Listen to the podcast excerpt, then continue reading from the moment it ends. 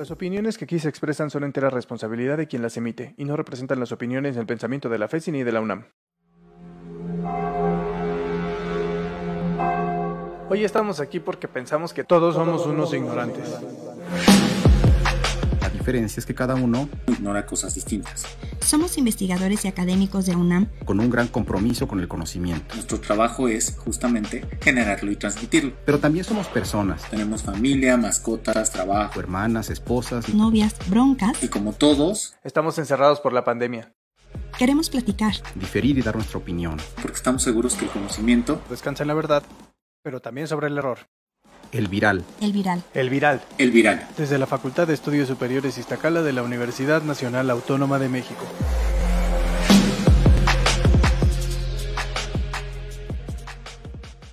Bienvenidas, bienvenidos todos a este ejercicio podcast en vivo, transmisión en todos lados desde la Facultad de Estudios Superiores Iztacala. El Viral. Quiero dar la bienvenida, Mayaro, Juan Pablo, Ibrahim, como siempre, a Rodrigo desde su casa, que es el responsable técnico de esta transmisión. Queremos eh, agradecerles a todos que estén hoy con nosotros nuevamente en esta nueva edición del Viral.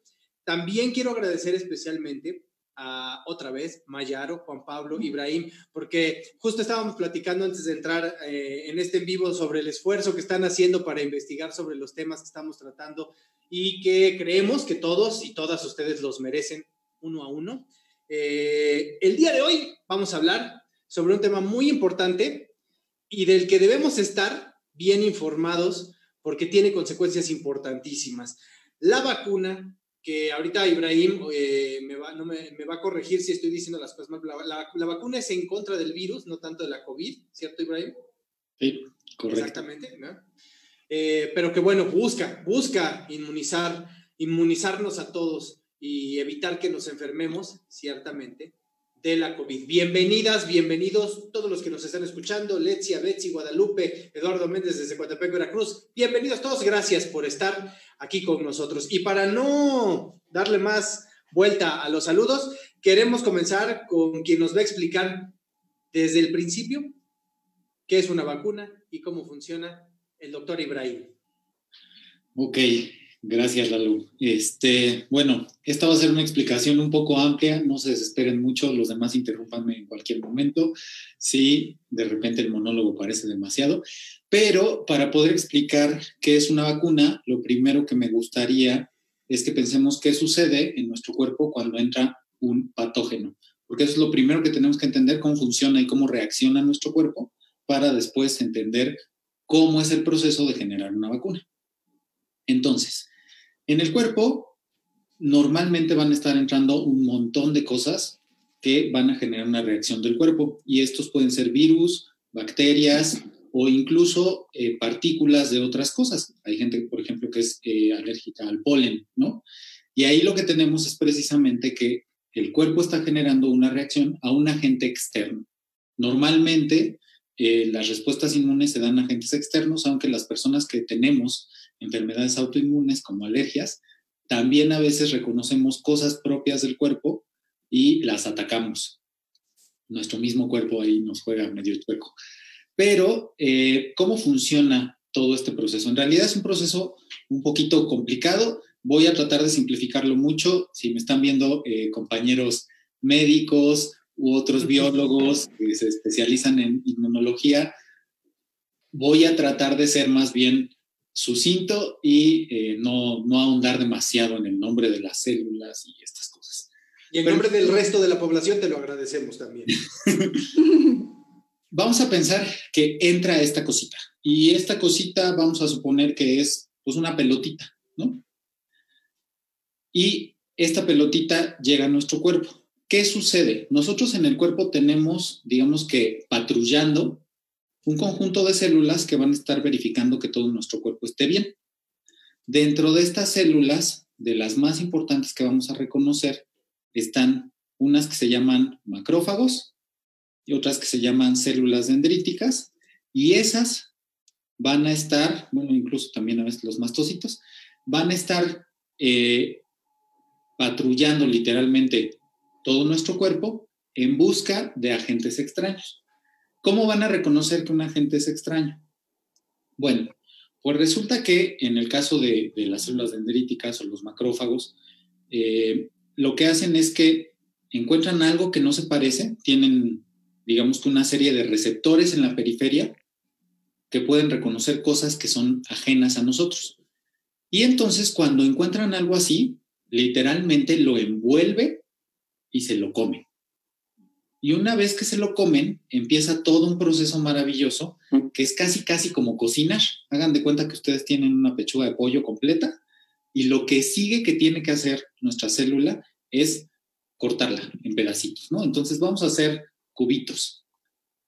Esos cubitos ya son pedazos específicos que pueden ser de interés para otras células. Entonces, ya, nuestra célula detectó esa cosa extraña, se la comió y la empezó a cortar en pedacitos. Ya que la corta en pedacitos, entonces lo que hace es que los une, hagan de cuenta que los mete en una brocheta, esos cubitos de pollo, y esas brochetas las lleva al exterior de su membrana celular. ¿Por qué? Porque estos cachitos que ya encontró, vamos a suponer que estaban sazonados de algún modo. Es como cuando van a comer alitas, ¿no? Entonces, hagan de cuenta que uno tiene una salsa de habanero, otra tiene salsa barbecue, otro tiene este, salsa muy picante, etc. Y entonces, una vez que están en la brocheta, va a haber otro conjunto de células, en este caso ya son este, los linfocitos, y los linfocitos van a ir buscando si reconocen o no ese sabor como algo que ya han visto en otro momento o como algo mal. Cuando sucede esto, entonces hagan de cuenta que el linfocito ya probó la, la salsa. La salsa y dijo, esta es la mía, ¿no? Ya, la reconozco. Si la reconoce, entonces la célula va a liberar otras cosas eh, citocinas específicamente, que van a ayudar a que se generen más linfocitos que puedan ayudar en la respuesta contra ese, ese patógeno específico y también eh, pueden generar incluso ya inmunoglobulinas, que se acuerdan que de las inmunoglobulinas ya habíamos hablado cuando hablamos de las pruebas. Entonces, las inmunoglobulinas no son otra cosa más que un conjunto de proteínas que funcionan hagan de cuenta más o menos también como un tenedor para agarrar el mismo pedazo de la alita de pollo, ¿no? Entonces, en breve resumen, llega el patógeno, se lo come el otro, lo hace pedacitos y esos pedacitos se presentan a las otras células, las células lo reconocen como algo que puede ser malo y producen algo para eh, generar la respuesta inmune. Entonces, la respuesta inmune está dada en dos grandes grupos. El primero se conoce como respuesta inmune innata y esa es la que llevan a cabo estas células grandes que están ahí patrullando y que incluso son eh, lo que genera inflamación. Todos han sufrido un golpe o han tenido una cortadura, entran patógenos y entonces se inflama precisamente porque estas células liberan algunos compuestos químicos como la histamina que van a hacer que se dilaten nuestros vasos sanguíneos y eso hace que se vea rojita la piel, eso hace que sea más permeable también y que llegue más agua y por eso también cuando nos eh, damos un golpe, pues se ve esa inflamación, ¿no? Y la respuesta inmune adaptativa es la que se lleva a cabo a través de los linfocitos. Entonces, los linfocitos van a generar estas moléculas especializadas en un tipo específico de patógeno. Entonces, hasta aquí funciona más o menos así la inmunidad. Ahora, ¿qué pasa? Porque vale la pena aquí distinguir. Ahorita yo dije algo que se va a comer nuestra célula. Pero ¿qué pasa con un virus que normalmente entra en nuestro cuerpo a través de una célula? O sea, ¿se acuerdan que dijimos también ya en otros eh, capítulos que lo que ocurre con un virus es que ¿Se acuerdan que dijimos que tenían una espiga específica que se une a unos receptores de la célula y eso permite que se meta el virus en nuestra célula? Bueno, pues resulta que dentro de estos grupos eh, celulares, cuando no hay fagocitosis, lo que sí hay es que de todos modos, dentro de nuestra célula, en el liquidito que está ahí, el citoplasma, si se acuerdan de sus clases de biología, ahí también tenemos mecanismos que van a estar revisando que no haya proteínas o cosas raras dentro de.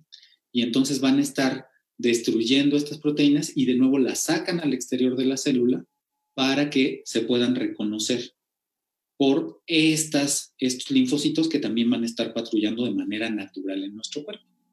Entonces, ahí el mecanismo es muy similar, pero digamos que el virus ya había entrado en la célula. Entonces ahí necesitamos un sistema de reconocimiento que funcione dentro de la célula para poder generar la respuesta inmune. De aquí todavía viene una respuesta más amplia y lo que hace nuestro cuerpo ya cuando se empieza a generar esta respuesta inmune adaptativa, que ya hay inmunoglobulinas específicas, IgGs e IgMs, por ejemplo, que atacan específicamente al virus, también sucede que estas células pueden generar una serie de eh, marcadores moleculares que le dicen a otras células que destruyan a esas células o que promueven que las células se suiciden, ¿no?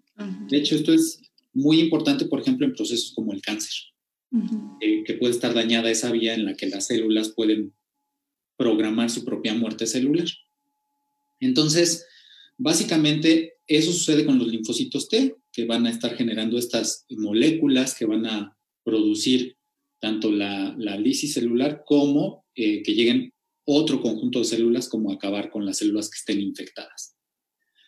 Luego, Puede pasar también que dentro de los linfocitos se diferencien en dos tipos de células diferentes. Entonces están las que generan estas eh, sustancias que promueven que se maten a las otras células o que se las coman. Y vamos a tener por otro lado otras células que son de memoria. Y esas células normalmente tienen, pueden producir también eh, moléculas que ataquen a las células infectadas, pero la mayor parte de las veces eso está muy reducido. Y más bien lo que hacen es que guardan un registro histórico de cuáles son los patógenos que nos han atacado en la vida y se pueden quedar ahí, en algunos casos, prácticamente toda nuestra vida con nosotros y por eso nos vacunan contra el sarampión y así, y ya después, en teoría, no nos vuelve a dar a menos que haya una mutación ahí medio chistosa. O Puede ser que estas células de memoria sean de vida corta y que no duren más de dos o tres meses en el cuerpo. Ahí dependerá qué tipo de célula de memoria sea y, dónde se aloje. Dímelo. Entiendo que ahí es el refuerzo de la vacuna. O sea, podría, estoy entendiendo bien, es cuando te dicen es que tienes que ir por el refuerzo. ¿Esa sí, razón lo que acabas de explicar? Cuando sucede que nos tienen que poner un refuerzo, precisamente es porque la memoria normalmente se, culmina o porque puede ser, con las vacunas hay dos cosas, ¿no?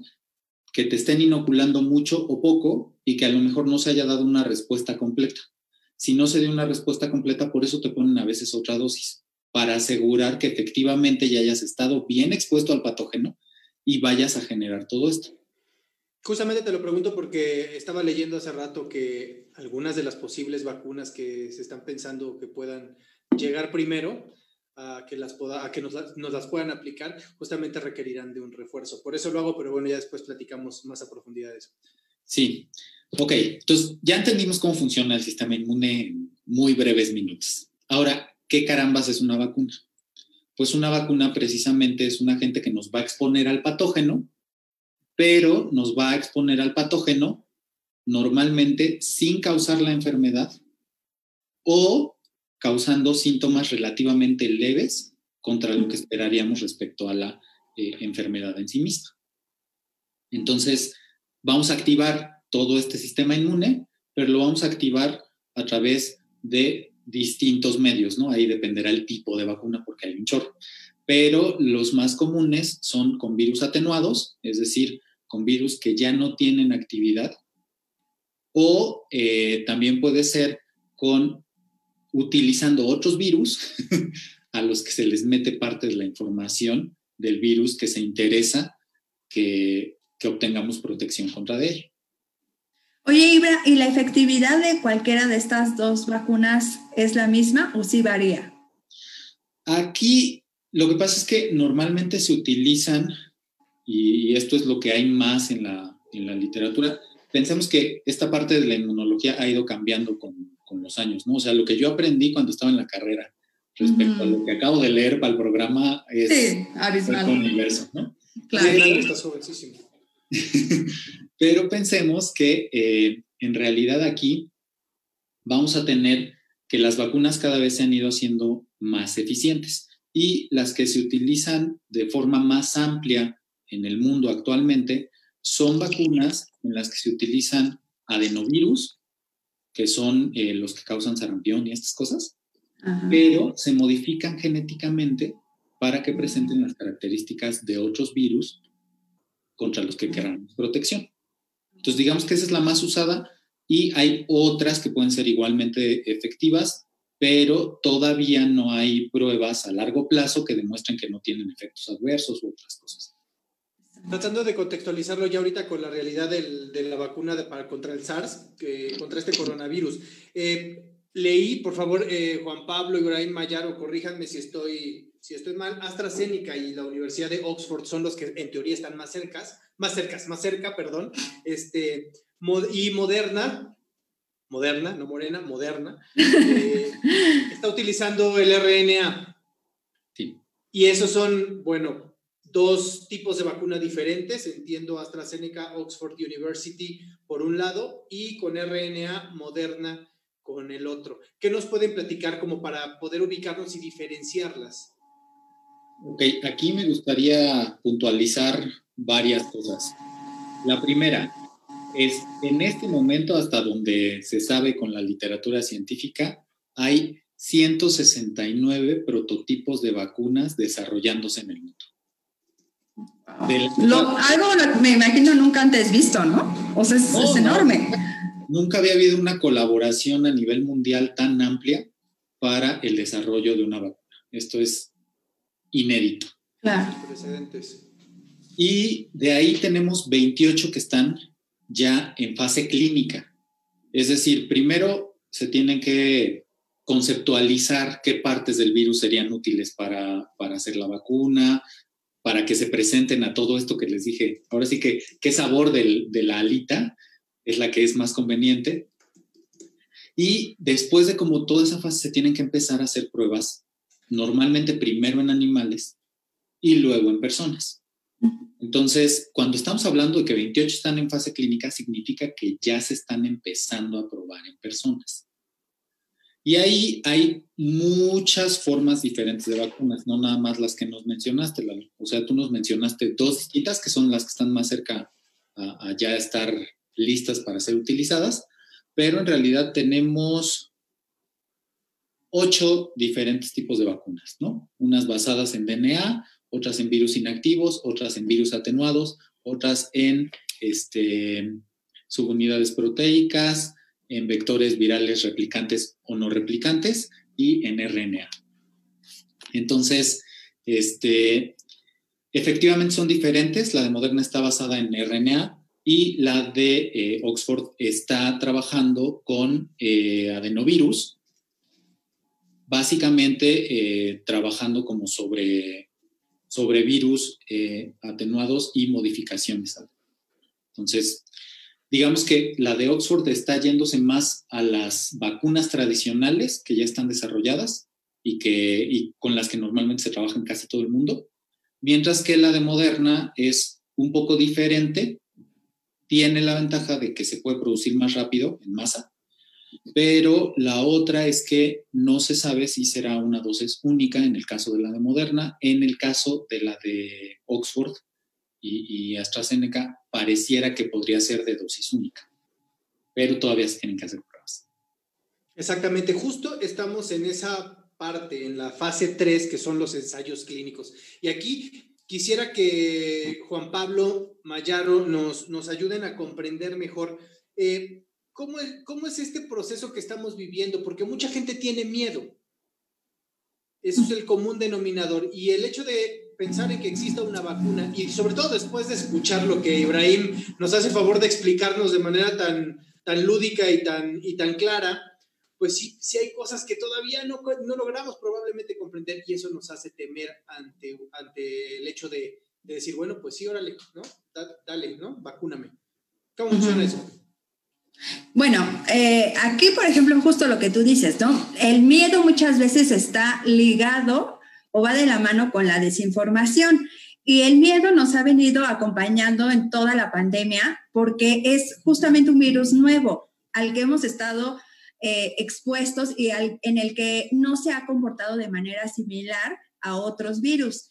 Y que, por cierto, bueno, acá hago un paréntesis porque por ahí me surge la duda en cuanto a las vacunas eh, en el supuesto de que se ha notificado que si te da la COVID-19, te puede volver a dar. ¿Cómo asegurar que una vacuna no te puede volver a, o sea, te va a proteger de la enfermedad? ¿No? Bueno, no sé si, si quieras contestar o, me sigo. Como tú quieras, Mayar. O sea, es, esta respuesta es como relativamente rápida. Hay enfermedades para las que las vacunas nos duran de por vida mientras que hay otras para las que no. Piensen, por ejemplo, en las influencias estacionales. Esas son vacunas que se tienen que estar poniendo periódicamente. ¿Por qué? Les decía que estas células de memoria pueden, dependiendo de dónde se alojen, las que están normalmente en torrente sanguíneo y así, no duran demasiado. Hay otras que tenemos que se alojan este, en el timo, que esas pueden durar muchísimos años, muchísimos años. Y entonces esas son las que sí guardarían la información para ser inmunes de aquí a lo que resta de la vida o por lo menos muchos años.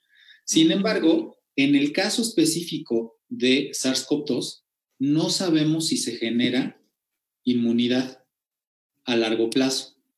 Mucha gente, o sea, lo que se ha reportado hasta este momento es que a las personas que ya tuvieron la enfermedad y producen ya anticuerpos específicos para la enfermedad, por lo menos les duran entre dos y tres meses pero de ahí no sabemos qué pasa si les vuelve a dar. Hay algunos estudios que dicen que sí se reinfectan, aunque también aquí puede ser que se reinfecten con una cepa diferente, y entonces si es una cepa diferente, ya los mecanismos de reconocimiento no funcionan igual de, eficientemente. Pero eh, no sabemos muy bien todavía si, si uno se puede reinfectar de la misma cepa. Claro, y justo por esto mismo que nos dices, Ibra, está vinculado con el miedo. O sea, el no saber, el no tener un panorama certero es muchas veces lo que empieza a generar como confusión y, situaciones de ansiedad. Ahora, aunado a esto, podemos eh, nosotros también fijarnos en cuáles son los estilos de pensamiento que normalmente nos gobiernan. Son aquellos que son polarizados, catastróficos, que incluso muchas veces llegan a ser hasta pensamientos conspiracionistas, ¿no? En donde decimos, ay, no, es que seguramente esta vacuna, este, como hay dos laboratorios, este, seguramente es una competencia para ver quién gana más dinero o para que se muera la mitad de la población de, toda la Tierra. No sé, empiezan esta serie de pensamientos que no necesariamente están apegados a la realidad, pero al no tener un panorama certero, es mucho más fácil que se den este, esto, este tipo de, emociones, ¿no? Y todas estas hipótesis que nosotros hacemos muchas veces van de la mano con estos factores sociales o se atribuyen a estos, estas motivaciones sociales o emocionales, ¿no? De la doña Juanita, que es prima de la vecina, de la hija, de la amiga, este, cuando la vacunaron, le dio peor. Y entonces esa, ese aprendizaje que ya tuvimos, aunque no sea verdad, nos va a predisponer a cómo vamos a recibir esta nueva vacuna, ¿no? Entonces también tiene un, factor eh, psicológico súper fuerte en torno a esto. Justamente, mire, y aquí voy a meter un par de preguntas que tenemos aquí en los comentarios. Perla Jessica Pérez Mendoza y Betty Islas. Perla dice, hola, entonces será mejor acostumbrarnos a vivir como ya vivimos. Y Betty dice, y, luego, ¿qué garantiza que exactamente como las vacunas de influenza, que si te las pones cuando estás enfermo, bajo de defensas, la enfermedad te da más fuerte? Entonces, a ver, Juan Pablo, aquí tú que has estado muy callado, ayúdanos a contestar esto porque entiendo y creo, desde mi muy ignorante punto de vista, que el hecho de vacunarnos definitivamente es mejor a no hacerlo. Sí, por supuesto. Independientemente de estos dos comentarios, de que le agradezco mucho a Betty y a Perla. Primeramente, quisiera resaltar que em, en atenuación a este miedo que señalabas, Lalo, a, a, esta ansiedad que está generando esta situación, para disminuir esta ansiedad y este miedo muy justificado, creo que algo que podemos no dejar de contemplar es el nivel de esfuerzo que hay a nivel mundial por encontrar una solución a este problema, cosa que no habíamos visto jamás antes con problemas pandémicos. Entonces, esto es algo totalmente nuevo. El esfuerzo, la unión que hay, la formación de equipos multilaterales para llegar a una solución pensando en vacuna, pensando en un tratamiento, es algo impresionante. Eh, Ibrahim nos señalaba también que hay síntesis de diferentes tipos de vacunas y que compañías a lo largo y ancho del mundo están trabajando con diferentes síntesis de vacunas. Bueno, esto también nos tiene que hacer evidente que la ciencia está poniendo todo su esfuerzo, todo su arsenal de conocimientos para encontrar una solución a esto. Entonces, eso debe llevarnos a la tranquilidad hasta cierto punto porque creo que vamos por un buen camino. Vamos apuntalando en lo que se tiene al alcance, que es la ciencia como herramienta poderosísima. Ahora, hay cosas muy inciertas todavía que si va a generar inmunidad de por vida, todavía no se, no se puede asegurar.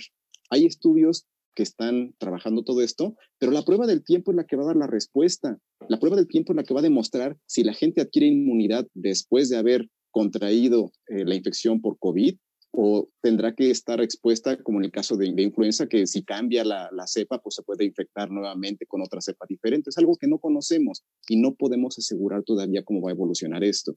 Entonces, pero independientemente de cómo evolucione, algo que sí es totalmente cierto es que la vacuna, la existencia de una vacuna, va a ser un mejor escenario que no tenerla. Esa va a ser la gran diferencia para nosotros. Para quien comentaba en, en los eh, escritos que nos comentaba Lalo, que si tenemos que acostumbrarnos a vivir como estamos ahorita, no, definitivamente no. Hemos aprendido muchas cosas, sí, hemos eh, adquirido nuevos hábitos, eso es valiosísimo, pero acostumbrarnos a que esto va a ser permanente, afortunadamente no. Creo que, como dicen, hay luz al final del túnel. ¿Por qué? Porque se vislumbra próximamente la existencia de una vacuna o varias vacunas y se vislumbra también la, la, existencia de tratamientos más efectivos. Pero esto lo da el conocimiento de lo que se ha estado viendo ahí en la trinchera, junto al paciente, en los hospitales, en los centros de investigación. Entonces, no sé si con esto queda un poquito más claro lo que preguntabas o señalabas, Lalo. Sí, Aunque no sé. Ah, sí, sí, justo, María. Es que ahí, no, es que yo ahí, bueno, por primera vez difiero un poco con Juan Pablo. o sea, es bueno. no, es que, no es que difiera tanto, o sea, sino que yo creo que también tenemos que aprender a vivir con estos nuevos patrones, no con el miedo, por supuesto, pero yo creo que hay cosas que llegaron para quedarse. Ciertos comportamientos, por ejemplo, el lavado de manos, ¿no? Frecuente. Yo creo que eso, a pesar de que haya una vacuna, que por supuesto es, es, es, una de las herramientas más poderosas que tenemos para combatir y prevenir enfermedades, pero si le sumamos el hecho de lavarnos las manos frecuentemente, de limpiar eh, objetos de uso común como las computadoras, los escritorios, dejar los zapatos en la, en la entrada, por ejemplo, no escupir, que pareciera algo básico, ¿no? Pero que no lo hacemos. O sea, pasamos en la calle y cuántas personas no escupen en la calle. Entonces, yo creo que ese tipo de cosas eh, son cosas que llegaron para quedarse, para generar conciencia y no nada más para contrarrestar, digamos, lo, eh, el riesgo a contagiarse de COVID, sino de cualquier otra enfermedad. Pero regresemos a lo de la vacuna, regresemos, regresemos a lo de la vacuna, o sea, justamente esto, esto que habla Juan Pablo y de, y de que no es, de que no... No hay nada escrito y cierto. Exactamente, estamos en la incertidumbre, pero sí existe esa luz al final del camino, que esperemos que no sea este, Dios Todopoderoso, sino que sea la vacuna o varias vacunas que podamos sortear esta situación. Pero bueno, ahí es en donde yo creo que podríamos... Eh, utilizar la ciencia justamente para convencernos a nosotros mismos que, que cuando exista la vacuna, o sea, que la, que la vacuna, el proceso de la vacuna está, existe y, y, y, la están buscando, que ya está en fase 3, en donde ya hay ensayos clínicos y que lo mejor definitivamente será vacunarnos. ¿Para qué? Para que justamente, si no vamos a volver a la normalidad como la conocíamos, no tengamos que acostumbrarnos a este tipo de, a este tipo de actividades de manera constante. O sea, justamente yo creo que ahí coincide Juan Pablo con Mayaro en que debemos mantener los hábitos positivos, que también ya, ya platicamos en, Así es. Pasados, sí, sí, sí, efectivamente. Yo, yo sí coincido con Mayaro. Yo no sé en dónde estaba la divergencia, porque yo sí coincido con Mayaro en que hay hábitos que llegaron y se deben de quedar. Es más, podría asegurar que se van a quedar. Donde a lo mejor está la diferencia en cuanto a la, la visión, es que eh, no debemos considerar que esto va a ser nuestra cotidianidad ya, sino que sí hay, por fortuna, la ciencia nos da luz en ese sentido de que sí hay posibilidades muy cercanas hoy, afortunadamente, de disponer de una vacuna. Y si algo nos va a dar la presencia de una vacuna, es la certeza de que se va a disminuir la carga de enfermedad y muerte por COVID en la población. Y eso yo creo que por donde lo veas es una tranquilidad. Saber que hay algo que te va a ayudar a evitar contraer la enfermedad o llegar al extremo que es morir, eso yo creo que a cualquiera le va a dar tranquilidad. Entonces, ahí es a donde me refería, donde no podemos acostumbrarnos a que esto es como lo estamos viviendo en este momento. Ah, claro. Ahí nada más... ya estaba violentando ahí ya. no, es que sabes que, Juanpa, esto que acabas de decir último me parece súper importante. Las vacunas son una medida preventiva, ¿cierto? O sea, aunado a la vacuna, digamos, eh, realizada en los laboratorios, hay quienes les llaman vacunas comportamentales, que justamente le apuestan a los hábitos, al cambio de hábitos en el estilo de vida, que justamente van a prevenir ciertas enfermedades, porque em, e, el, tipo de alimentación, por ejemplo, que, muchos tenemos, si bien no es un, determinante para no enfermarnos, sí puede ser una, variable mediadora para el pronóstico de la gravedad de la enfermedad.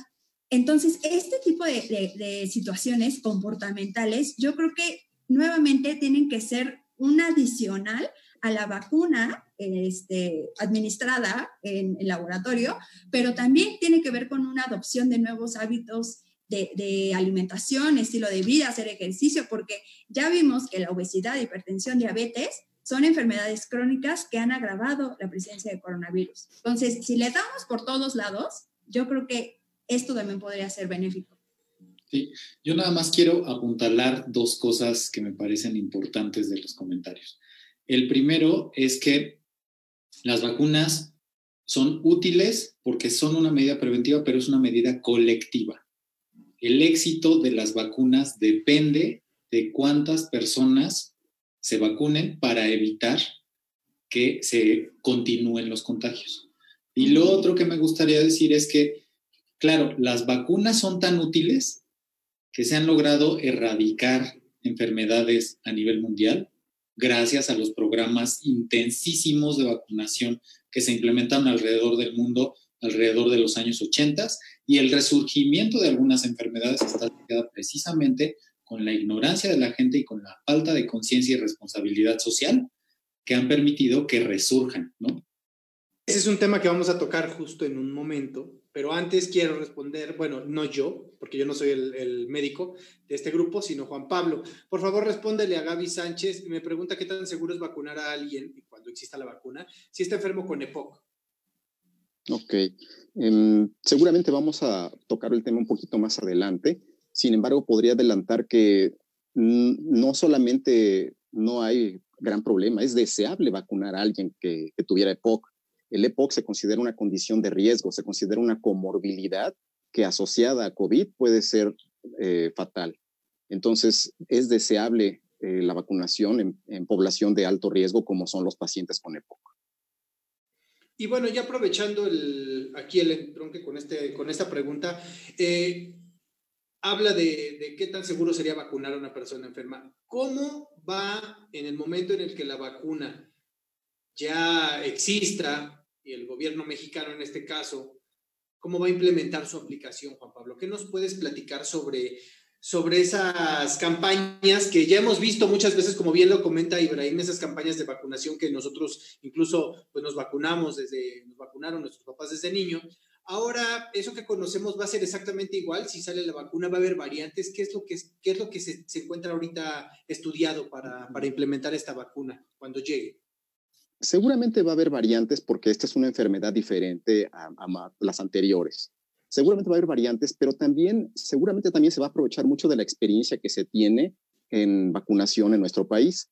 por fortuna, nuestro país es uno de los que mejor implementada tienen el mecanismo de vacunación, no solamente en Latinoamérica, sino a nivel mundial. Podemos presumir inclusive que, que México tiene uno de los mejores esquemas de vacunación a nivel mundial y es líder en Latinoamérica de este esquema. Entonces, tomar todo ese antecedente seguramente va a ser fundamental para cómo se estructure una campaña de vacunación o una estrategia de vacunación contra COVID-19. Entonces, em, hay tres objetivos fundamentales cuando se establece una campaña de, de, vacunación y seguramente van a implementarse esta condición. El primer objetivo es disminuir la carga de enfermedad en la población.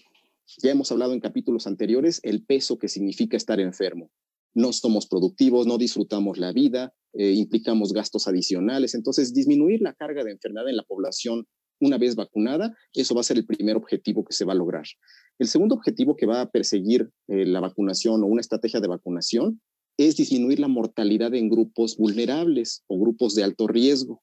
Entonces, no solamente es no enfermar, sino que el segundo objetivo es evitar muertes. Las vacunas, como bien señaló Ibrahim desde el principio, las vacunas previenen de enfermar y previenen del extremo o la consecuencia más grave de enfermar, que es la muerte.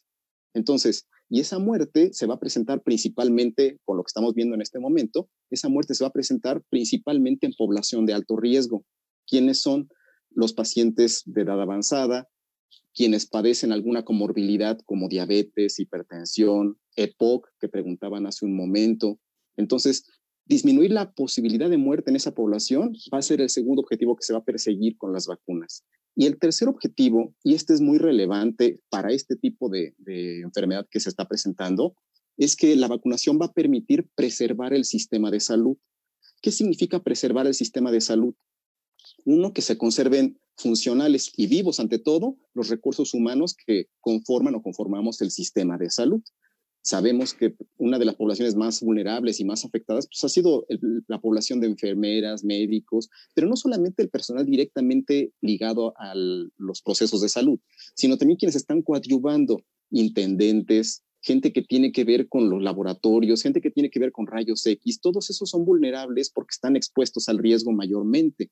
Entonces, preservar el sistema de salud significa que esas poblaciones que también son de alto riesgo eh, se van a evitar su daño o su enfermedad y muerte y además vacunando a la población disminuirá también la saturación de unidades de salud. Entonces, ese es el tercer objetivo que seguramente se va a perseguir con una campaña o una estrategia de vacunación, preservar ese sistema de salud y esto es muy relevante para esta pandemia que estamos viviendo a nivel mundial. Claro, la, importancia ahí, escuchándolos a los tres, es justo cumplir con ese objetivo que tenemos de, dejar clara la importancia de la vacuna, en este caso en específico, de todas las vacunas, pero hoy en día con la enfermedad de la COVID. Eh, Ibrahim, eh, la fase 3, los ensayos clínicos, quiero que platiquemos un poco y a ver si tú nos puedes orientar, o, el, o Juan Pablo, este, sobre, para probar la vacuna se necesitan voluntarios, ¿no? Así es. Eh, normalmente, cuando se implementan estos estudios, lo que se hace es que muchas universidades tienen convenios con hospitales o en algunos casos incluso las universidades dentro de sí mismas tienen eh, hospitales y ellos para las diferentes pruebas pueden reclutar a personas. Aquí hay varias cosas que se tienen que tomar en consideración. Cuando se hace eh, la fase de pruebas clínicas en una vacuna, lo primero que se necesita es individuos que no hayan estado previamente expuestos al patógeno. ¿no? Entonces, lo primero es conseguir personas que estén dispuestas que no hayan tenido la enfermedad. Lo siguiente que se tiene que hacer es que las, las pruebas clínicas, para el caso de vacunas específicamente, se tienen que hacer con grupos diferentes de edad, porque no sabemos cómo, o, o más bien no sabemos si va a funcionar de la misma manera o qué efectos puede tener sobre individuos pequeños, niños, por ejemplo, o individuos adultos o adultos mayores, sobre hombres o sobre mujeres, sobre individuos con sobrepeso o sin sobrepeso, o eh, etcétera, etcétera, etcétera, ¿no? Entonces, tenemos que tener la mayor cantidad de información disponible posible, ¿no? Pero además no es tan fácil porque necesitamos primero a todo ese grupo de personas que quieran, que estén en todos esos intervalos de edad, que haya la mayor diversidad eh, en términos como de razas entre los participantes, porque tampoco sabemos si funcionará igual para individuos que tengan un eh, pool genético más asociado hacia antecesores caucásicos o, o, de otras regiones del mundo. Y lo otro que también es que tiene que haber personas dispuestas a participar a las cuales no se les va a administrar la vacuna, porque se tiene que probar que la vacuna funciona por sí misma y aquí seguramente Mayaro nos puede ayudar un poquito porque eh, a otros se les tiene que administrar algo que se conoce como un placebo, que es simular todo lo que implicaría la aplicación de la vacuna, pero sin poner realmente la vacuna. Entonces, esto se hace porque muchas veces los individuos pueden presentar cambios en, eh, en la percepción de su salud, pero pueden no estar relacionados con la aplicación o no de la vacuna. Entonces, no sé si Mayaro quiera ahondar un poco en esto de, de los placebos. Sí, es súper interesante el, el, tema, Ibra, y me, me, puse a estudiar un poquito al respecto. Y fíjate que vi que eh, se han hecho estudios de los efectos, digamos, eh, verbales sobre eh, la eficiencia de un medicamento. Y entonces eh, he visto que se han hecho mucho en pacientes con Parkinson, algunos precisamente para probar la, la inmunidad de, de, de, eh, pues sí, del, sistema, del sistema inmune, pero eh, donde más se ha hecho este tipo de estudios es en eh, personas para, um, ay, se me fue para el analgésico, para disminuir el, el dolor. dolor. Uh -huh. Entonces, eh, en cuanto al sistema inmune, se ha sido como muy contundente la literatura en donde se sabe que no necesariamente eh, el hablarle bonito a una persona, el decirle, no, esta es la medicina que te va a curar y esto ha sido probado científicamente, no es suficiente para, para generar estos anticuerpos en el sistema inmune. Eh, pero sí para disminuir el dolor, ¿no? O sea, y muchas veces ha tenido el mismo efecto que dosis altas de morfina. Entonces, aquí la conclusión a la que eh, llegué leyendo todos estos eh, artículos es que definitivamente eh, el efecto placebo, cuando se, se, administra esperando un fortalecimiento del sistema inmune, no necesariamente es efectivo. ¿no? Entonces, tiene que ser como adicional esta parte contextual en donde tú le dices a la persona verbalmente que es un medicamento benéfico, donde va a fortalecer su sistema inmune, pero no es contundente en cuanto al fortalecimiento del sistema inmune. O sea, no creas que el jugo de, el antigripal, no porque creas que funciona, quiere decir que va a funcionar. Exacto. No porque las mamás de todos ustedes les digan que tómate este aceite con carbonato, porque eso te va a ayudar. Digo, no porque tengamos fe en el remedio, quiere decir que, que nos va a fortalecer el sistema inmune. Y, el, problema de esto que estás diciendo, Lalo, es que justamente también leí otros estudios en donde eh, las personas se creen mucho más en la utilización de medicina alternativa. ¿No? Entonces, todo lo que es homeopatía, eh, acupuntura, eh, esencias florales para que te sientas eso también es una creencia que está súper inserta y no solamente en los mexicanos. Este estudio que revisé, se, si gustan se los puedo compartir, está muy interesante, fue hecho en población de eh, Australia, australiana, y ahí fue donde se dieron cuenta que todas estas cuestiones, eh, digamos, eh, holísticas e incluso de espiritualidad, utilizar la espiritualidad como una fuente de conocimiento para sanar, estaban siendo variables fuertemente predictoras de no apostarle a la vacuna. Hay, estas personas creen fuertemente en este tipo de pensamientos y entonces ese puede ser un, un factor, digamos, adverso para, para, que las personas se vacunen, ¿no? Juan Pablo nos puede hablar sobre esas reacciones adversas. Sí, por supuesto. Eh, por fortuna no son muchas porque eh, el proceso de generación de una vacuna es algo muy cuidado hoy en día. Ya nos comentaban hace un momento de las fases por las que tiene que transcurrir una vacuna y esta tercera fase en donde son pruebas realmente ya en seres humanos, pues es para asegurar todavía más eh, la inocuidad de esa vacuna, el que no sea perjudicial, que no tenga problemas. Sin embargo, bueno, pues pueden presentarse en algún momento.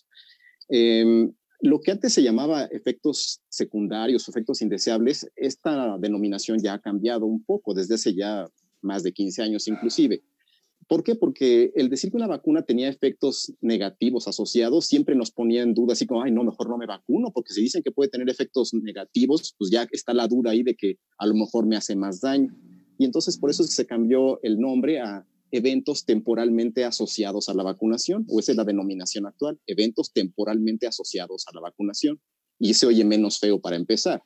Entonces, esta denominación de eventos temporalmente asociados eh, significa que las vacunas pueden tener algunos problemas o pueden originar algunos problemas. Uno, originados por un problema o una deficiencia en la fabricación de la vacuna. Esto es rarísimo hoy en día, afortunadamente, porque hay controles de calidad muy estrictos también, pero bueno, se puede presentar algún daño o algún problema en la fabricación de la vacuna. La segunda causal que puede ser de un evento adverso es problemas en el manejo del biológico, es decir, que se rompa la cadena de frío porque las vacunas tienen que estar a cierta temperatura. Si se rompe esa cadena de frío, que es el cuidado y conservación de la vacuna en condiciones óptimas para ser funcional, entonces eso puede también generar eventos adversos.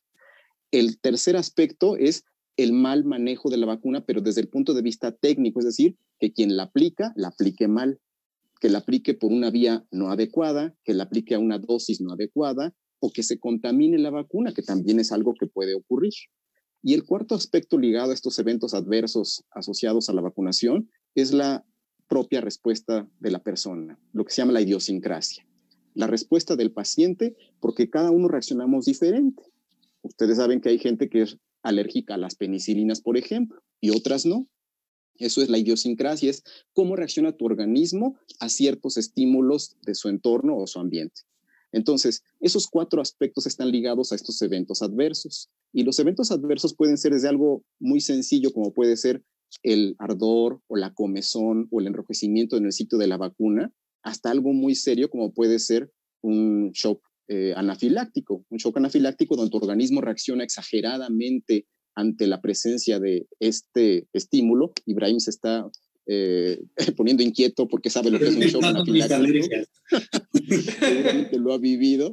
Pero entonces, em, esos son los extremos. Una reacción adversa puede ser desde muy leve, un leve enrojecimiento, hasta algo tan grave que ponga en riesgo tu vida. Entonces son reacciones leves, moderadas y severas. Y las severas obviamente ponen en riesgo la vida. Las moderadas son las que te pueden llevar al hospital sin ponerte en riesgo la vida. Y las leves son las que se manejan de forma ambulatoria. Pero entonces, afortunadamente, esto es algo muy raro hoy en día. ¿Por qué? Porque hay un proceso muy cuidado. Es justamente lo que quería apuntar, que son casos extraordinarios, no quiere decir que a todo mundo nos va a reaccionar de manera letal.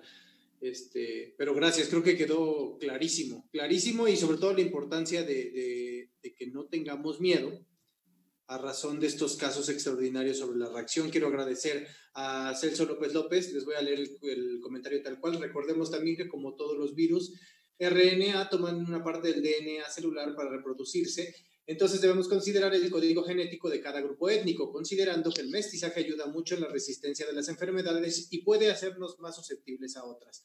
En este caso del virus que provoca la COVID-19 tiene baja la tasa de letalidad en personas sanas comparadas con otros virus como el ébola, lo que favorece su letalidad favorecida por los sistemas inmunes debilitados por otros Padecimientos como, eh, concomitales como la diabetes, hipertensión, obesidad, VIH, SIDA, lupus y otras enfermedades inmunodeprimentes. Gracias, Celso López, por, por la participación. Creo que corrobora todo lo que acabamos de platicar. Sí, que justo ahí nomás como para hacer una pequeña nota, lo que hace más peligroso al SARS-CoV-2 respecto al ébola, por ejemplo, es que el ébola es muy letal y por lo tanto la tasa de contagio es bien bajita pero aquí al ser relativamente poco letal, la tasa de contagio es muchísimo más alta que, lo que sucede con ébola. Y la velocidad de, empeoramiento, ¿no? También entiendo que el ébola en días te mueres y ni siquiera puedes salir de tu casa y te mueres en tu casa, pero acá pues puedes andar por la vida una semana contagiando a medio mundo y... Exacto. Juan Pablo, por favor, tranquiliza a, Betty Islas. Dice, ¿qué tan cierto es que llegan a probar vacunas en poblacionales marginales de tercer mundo, enfermos graves, hospitales públicos, colonias populares, etcétera? Ok, no, Betty, afortunadamente esto ya no se da. Eh, es cierto, en algún momento de la historia sí sucedió, porque bueno, pues así fue. Recordemos en la historia la campaña que, que hizo el doctor Balmis para, para traer la vacuna a América pues trajo a través de, niños que se iban inoculando ahí en el viaje y eran huérfanos, la mayoría no eran niños de la realeza, ¿verdad? Entonces, sí, en algún momento de la historia sí se utilizaron gente desprotegida o gente en malas condiciones para aprovechar esta posibilidad de probar las vacunas. Sin embargo, hoy en día ya no es esto tan real. Tiene que haber algo que se llama consentimiento voluntario, donde la gente firma eh, que asume el riesgo y que además entiende el riesgo. No, no, es lo mismo firmarlo que entenderlo. Entonces, esto es algo totalmente diferente hoy en día, por fortuna, gracias a estos avances de la, de la ética y la bioética también. Vamos a entrarle al tema más, eh, más escabroso del el día de hoy y creo que aquí tenemos todos nuestra opinión. Ya hablamos de estos grupos en la fase 3 con los ensayos clínicos, que hay personas que de manera voluntaria eh, exponen o arriesgan su salud para que prueben las vacunas. En el mundo están, hay voluntarios por miles en este momento dispuestos a, hacerlo por el bien común. Ya lo hablábamos en algún momento, Mayaro nos platicó un poco en otros episodios sobre esta actitud altruista de decir yo voy por delante a razón no del bien personal, sino del bien de mi comunidad. Y aquí viene el tema que Ibrahim ya había enfilado desde hace rato quien de repente sale la vacuna y dice no me quiero vacunar, ese es el grado más inocente, creo yo, pero ya podemos pasar al tema de los antivacunas, de las personas que definitivamente no creen que esto que venimos platicando y con bases científicas sea funcional y sea cierto. Entonces, abro el micrófono y por favor las dudas de los antivacunas en los comentarios para que conversemos sobre el tema. ¿Quién quiere empezar? Bueno, yo quiero eh, hacer un, contarles la historia de, si ustedes saben por qué surgió este movimiento antivacunas. ¿Sí? Me, eché, una, me eché una leidita para, para tener con qué, pero ¿por qué no nos platicas tú mejor? A ver, eh, bueno, no sé si Ibra tenga otra, otros datos, ah, pero, yo, pero yo leí que en 1998 la revista The Lancet, que es una revista eh, de alto factor de impacto, con mucha credibilidad, publicó un artículo del médico británico Andrew Wakefield, en donde él decía que había una correlación entre la vacuna triple viral, que es la que habla de sarampión, para, ay, para parotiditis y rubiola, y con el autismo que se correlaciona, es que aquellos que se vacunaban con, con, esta tripartita, este, iba a tener posibles eh, efectos de autismo en los niños. Entonces, esto fue un boom espantoso porque a pesar de que después de, se publicaron muchísimas investigaciones donde demostraban que las conclusiones de este médico eran totalmente erróneas porque incluso parecía que había falsificado datos, el daño ya había estado hecho, ¿no? O sea, muchísima gente adoptó esta, esta creencia, sobre todo porque venía de un científico respetable y además estaba publicado en una revista también pues se supone con muchísimo eh, filtro, ¿no? Este, revisión por pares, este, doble ciego, y aún así fue publicada esta noticia que fue errónea. Entonces, yo creo que aquí tomó una fuerza increíble este movimiento antivacunas. Vi que datos, por ejemplo, en Estados Unidos, que el 40% de la población se niega a, vacunar a sus hijos. Entonces, a pesar de que nos dice Juan Pablo esto que México tiene un esquema, un protocolo de vacunación súper fuerte e impactante, eh, lamentablemente este tipo de movimientos han empezado a llegar a México. No hay datos y cifras claras de cuál es el porcentaje de la población mexicana que se está negando a vacunarse. Lo que sí hay es una serie de em, hipótesis sobre por qué esto está pasando. Y una de ellas le apostaba al poder adquisitivo, en donde decían que aquellos eh, socioeconómicamente menos favorecidos eran los que no querían vacunarse. Y esta hipótesis fue rechazada resulta que aquellos que tienen mayor poder adquisitivo son los que descalifican en mayor medida el sistema de vacunación, porque los que están menos favorecidos económicamente son quienes valoran más las oportunidades de atención que el sistema de salud pública le ofrece a sus hijos, porque son tan pocas veces las que pueden tener acceso que cuando es gratuito lo, lo toman. Entonces, esto es, es, es algo como sorprendente, ¿no? Y también el nivel educativo. No necesariamente a mayor años de escolaridad quiere decir que te vacunas más, sino todo lo contrario, la correlación es negativa. A mayor años de escolaridad, menor vacunación. ¿Qué tal les parecen estos datos? Horrible. Y hay otro dato más, sí, hay otro dato más que también apuntaló esto. Casualmente, por aquella época en que señalas la existencia de este artículo, también aumentó el número de casos diagnosticados de autismo. Hoy en día sabemos que eh, no es que hayan aumentado el número de casos de autismo, sino que se tenían mejores herramientas para diagnosticar los trastornos del espectro autista. Exacto. Entonces, eso fue también algo que hizo que se hiciera más visible el autismo y por eso, bueno, pues el foco sobre de los niños autistas, ¿no? Pero entonces hay muchas cosas que se conjuntaron en ese momento. Hoy en día, pues está desmentido categóricamente la validez de este movimiento antivacunas y, y totalmente tenemos que rechazarlo pero sí hay muchas cosas que se conjuntaron simultáneamente y por eso tuvo este revuelo, esta idea del movimiento antivacunas. Sí, ahí a mí me gustaría decir dos cosas también. Lo, lo primero es, ese artículo se retiró después de la revista.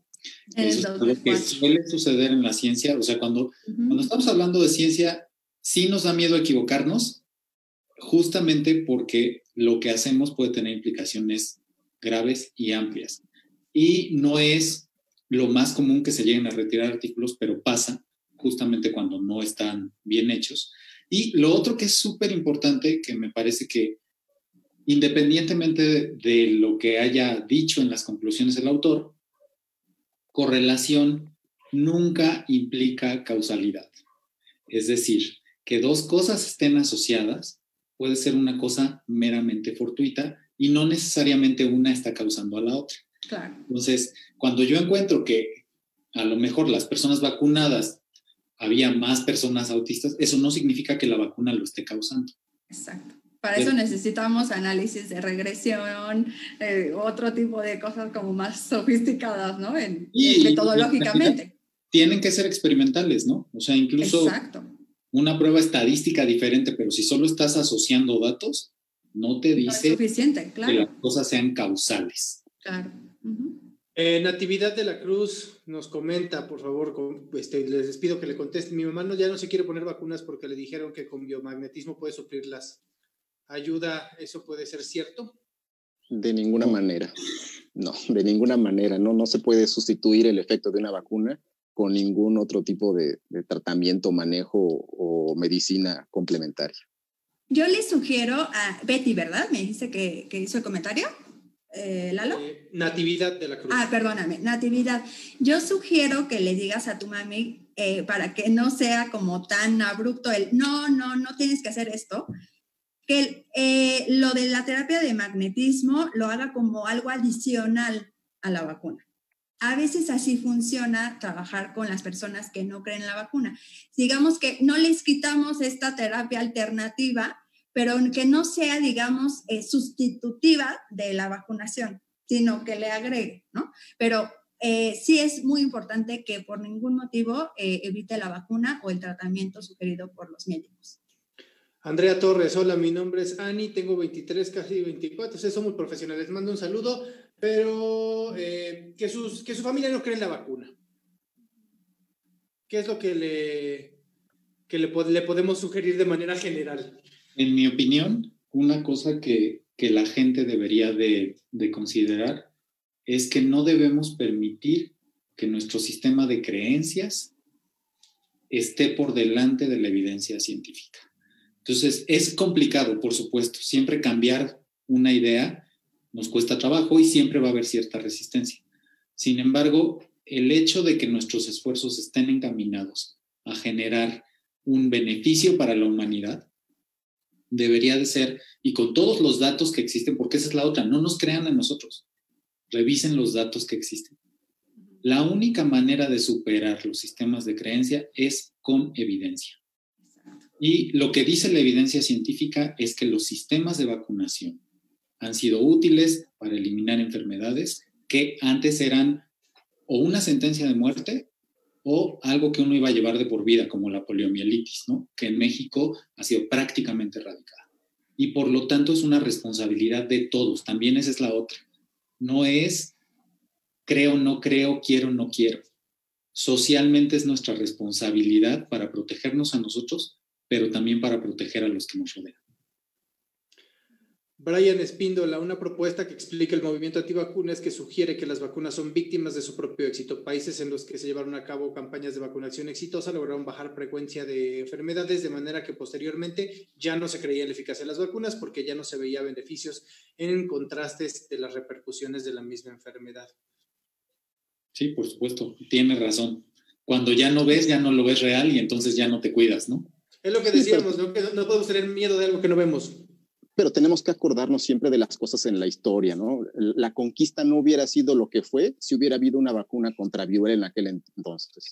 La viruela fue precisamente la causa de, la derrota de, los nativos de América.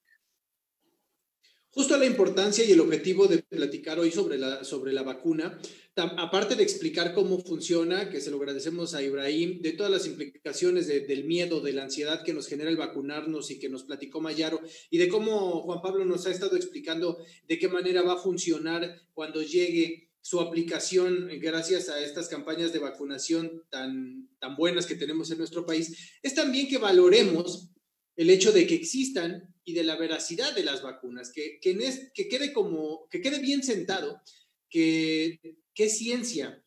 Eh, quiero preguntarles a ustedes qué opinan de las personas, bueno, no de las personas, del fenómeno social, que sí creemos estas conspiraciones, estas teorías de conspiración en donde nos quieren controlar, donde se habla que el metal del cubrebocas es un dispositivo para controlar nuestro cerebro, que la, que la medición de la temperatura en la frente nos mata las neuronas, que las antenas 5, g lo que quieren es casi casi robarnos el, alma. ¿Por qué sí creemos en eso?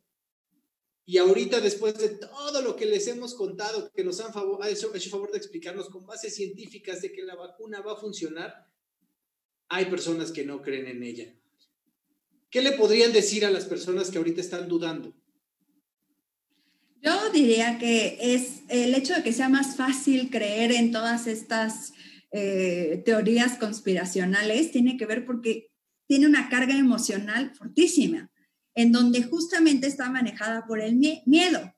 Todo el tiempo están diciendo, te van a quitar los datos con, con la cosa esta, ¿no? del láser o con lo del metal. O sea, cosas que parecen realmente inverosímiles, pero tienen una carga emocional tan fuerte que son fáciles de creer.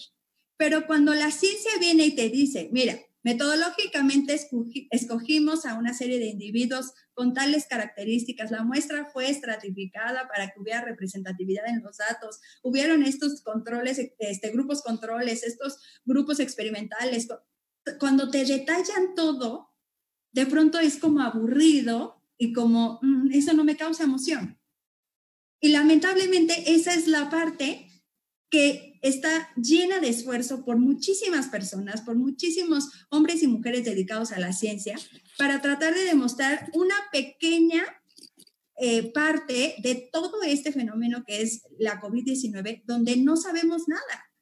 Entonces, yo también creo que tenemos que hacer muchas campañas en donde se le dé mucho énfasis a la medicina basada en evidencia todo basado en evidencia, porque eso es realmente lo que nos está dando con datos duros la, evidencia de que esto está funcionando o no. No doña Lupita o eh, quién sabe quién lo dijo, pero se está promoviendo que Bill Gates y eso no sabemos qué, y ya lo hemos dicho en otros capítulos, ¿no? ¿Quién lo dijo? ¿Dónde se publicó? ¿Y bajo qué método se está comprobando esta información? Cuando contestes esas tres preguntas, entonces tienes todas las herramientas para defender o no una postura. ¿Cuál es tu sentir como científico, Ibra? La verdad es que lo voy a decir es frustración. ¿Por qué? porque la ciencia se dedica a explorar, analizar y generar datos. A eso nos dedicamos. Y nuestra interpretación de los mismos es lo que conocemos como información. Entonces, cuando la gente llega a este tipo de conclusiones, pareciera que los datos son irrelevantes. Pero los datos lo que tienen que hacer es empezar a conjuntar estos datos, acomodarlos, darles un orden lógico. Y la palabra información precisamente significa eso, información. Ustedes van a formar su criterio y su opinión a partir de ellos. Entiendo que a veces puede ser complejo, aburrido, desesperante leer artículos científicos. O sea, yo entiendo por qué la, la población no lo hace. No están escritos de forma didáctica o de forma amable. Nosotros tenemos un entrenamiento de muchos años como para poder acceder. De objetividad, ¿no? Sí, sí, a estos datos y generar esa información en nuestra cabeza. Pero si les da mucha pereza juntar los datos, entonces por lo menos escuchan a alguien que ha dedicado su vida y sus esfuerzos a explicar un fenómeno. No busquen una explicación que vaya más allá de lo natural, porque además lo otro es que pareciera que esas explicaciones son mucho más complejas que las explicaciones reales. Entonces, normalmente las respuestas más simples son las correctas. Juan Pablo, ¿y tú como, como médico, cuál es el, tu sentir? El miedo eh, no es la forma en que la población o la humanidad avanza. La humanidad no avanza con, miedo. El miedo generalmente paraliza. Entonces, necesitamos desmitificar, necesitamos informar, necesitamos conocer. Y esa es la labor del de, el médico en el consultorio, el psicólogo en la terapia, el científico desde su trinchera en el laboratorio. Desmitificar, quitar esas ideas falsas y poner al alcance, como intentamos hacerlo en este esfuerzo, poner al alcance de la gente el conocimiento de una forma accesible. Entonces, creo que eso nos puede ayudar a quitar estos miedos, estos temores y realmente avanzar con el conocimiento, pero conocimiento de nivel científico, que realmente tenga un respaldo para avanzar a paso firme. Para cerrar esta conversación del día de hoy, eh, Mayaro, tu recomendación breve, ¿cuál es? ¿Con qué cierras hoy? Yo cerraría solamente con eh, pedirle a todos los que nos están escuchando que aprendamos de esta pandemia una vez más a desarrollar una actitud colaborativa y menos individualista, en donde realmente cuando aparezca la vacuna seamos lo suficientemente eh, flexibles como para entender estos procesos que nos explicó Juan Pablo de quiénes son los primeros que lo, lo, van a tener que recibir y por qué. Seamos pacientes y que siempre estemos apostándole a que si eh, seguimos estas medidas de prevención, más rápido vamos a salir de este problema. Ibrahim. Mi eh, aporte al final sería, la vacuna viene y viene mucho más rápido de lo que ha sucedido con muchas otras enfermedades. Entonces, primero agradezcamos que hay un grupo tan grande de personas trabajando para solucionar este problema al que nos enfrentamos en este momento. Pero lo otro es que la vacuna tampoco es que vaya a llegar mañana. Entonces necesitamos estar preparados respecto a que esto es un proceso y que este proceso requiere una serie de pasos que cumplirse antes de ser aplicado de manera generalizada en la población. Entonces, cuando llegue, hay que estar preparados, listos para, para tenerla, pero tampoco la, la, esperemos para el próximo mes. ¿no? Juan Pablo. Eh, las vacunas, cuando lleguen, van a ser un recurso limitado. Por tanto, la realidad es que no van a alcanzar para toda la población. Pero entonces, el foco será en que se vacunarán primero quienes sean población de riesgo. ¿Y quiénes serán población de riesgo? Pues personal de salud, personal docente, personal a cargo de guarderías, eh, gente que pertenezca a grupos vulnerables por sus comorbilidades o por su edad. Mi mensaje sería, si perteneces a algún grupo de riesgo, no lo dudes, vacúnate, porque le vas a hacer bien no solamente a tu organismo, sino a todos los que van a rodearte, porque vas a disminuir la posibilidad de infectarlos. Esa sería mi recomendación. Yo cierro reconociendo el esfuerzo que se hace desde cada trinchera distinta a, no solo a los que están trabajando, como bien apuntan ustedes, eh, para generar una vacuna, que sí hay que reconocerlo, por supuesto, y agradecerlo.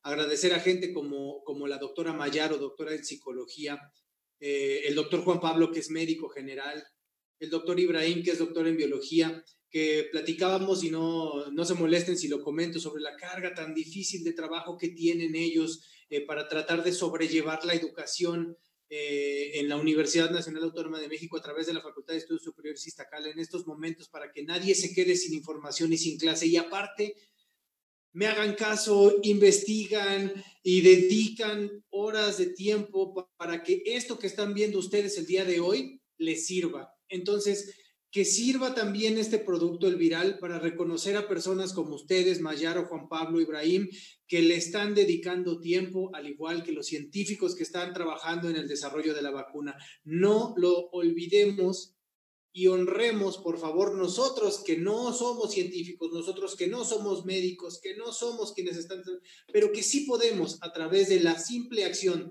de vacunarnos cuando esta oportunidad nos llegue, honremos el esfuerzo que está haciendo el mundo entero porque esta situación pase lo más pronto posible. Vacúnense cuando puedan.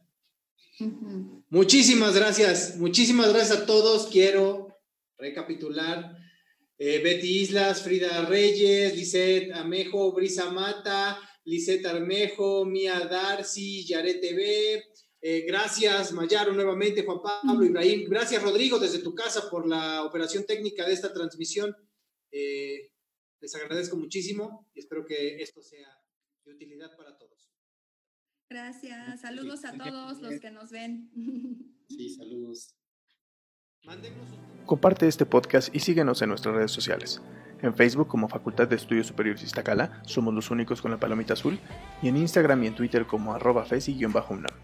Cuídate y ten paciencia. Mantente en casa y sigue las recomendaciones. Pronto todo va a estar mucho mejor. El Viral es una producción de la Facultad de Estudios Superiores Iztacala de la Universidad Nacional Autónoma de México, realizada a la distancia por miembros de su comunidad en tiempos de la pandemia por COVID-19.